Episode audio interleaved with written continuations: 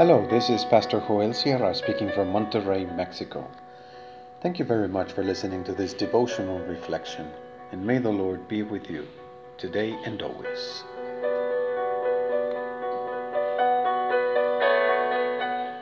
The Good Shepherd of the Whole World. The Gospel of Mark, chapter 8, verses 1 through 10 in the New International Version during those days another large crowd gathered. Since they had nothing to eat, Jesus called his disciples to him and said, I have compassion for these people. They have already been with me three days and have nothing to eat. If I send them home hungry, they will collapse on the way, because some of them have come a long distance. His disciples answered, but where in this remote place can anyone get enough bread to feed them? How many loaves do you have? Jesus asked. Seven, they replied. He told the crowd to sit down on the ground.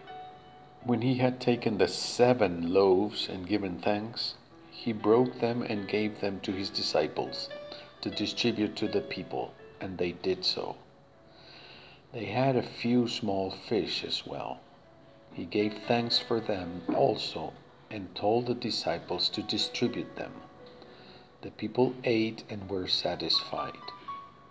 Afterward, the disciples picked up seven basketfuls of broken pieces that were left over. About 4,000 were present.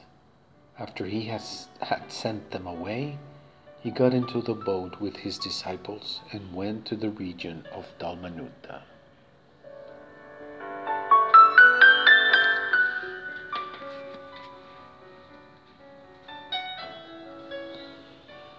Like the crowd that was fed with five loaves and two fish, and that was made up mainly of Jews from across the lake, this crowd of Gentiles is hungry too. The text says that they had nothing to eat. So the miracle did not consist in making everyone share what each one brought. It is a demonstration of compassion and care on the part of the Lord Jesus for all people. But there are certain details that make this episode so relevant in the Gospel. When the Lord fed the other multitude across the lake, there were twelve baskets of pieces of bread and fish left over. Twelve is a figure of great significance for the Jewish people due to the, the, reference to the twelve tribes of Israel. Thus, the Lord proved that He is the Good Shepherd of Israel. But this time the crowd is made up mainly of Gentiles. The Lord thanked His Father for the seven loaves and there were seven baskets of broken pieces left over. This figure, seven, also has a lot of significance because the entire universe was made in seven days. Seven is the number that represents the whole.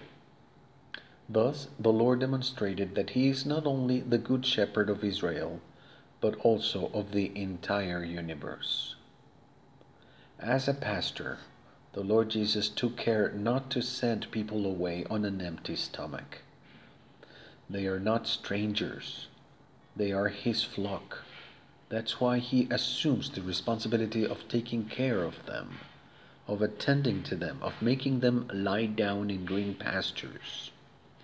He provided for all people as if they were His own family and he taught his disciples to have this attitude of service and care for people, even if they were non Jewish people.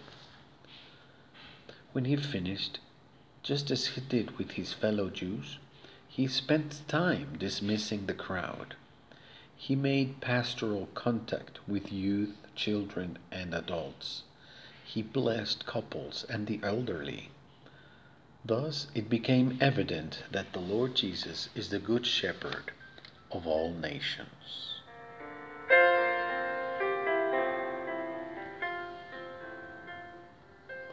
Let's pray. Lord, Thank you for your care and provision, for your pastoral interest in blessing us as your people. Amen. It's worthwhile to continue sowing with tears because we will return with joy, collecting sheaves full of life in abundance.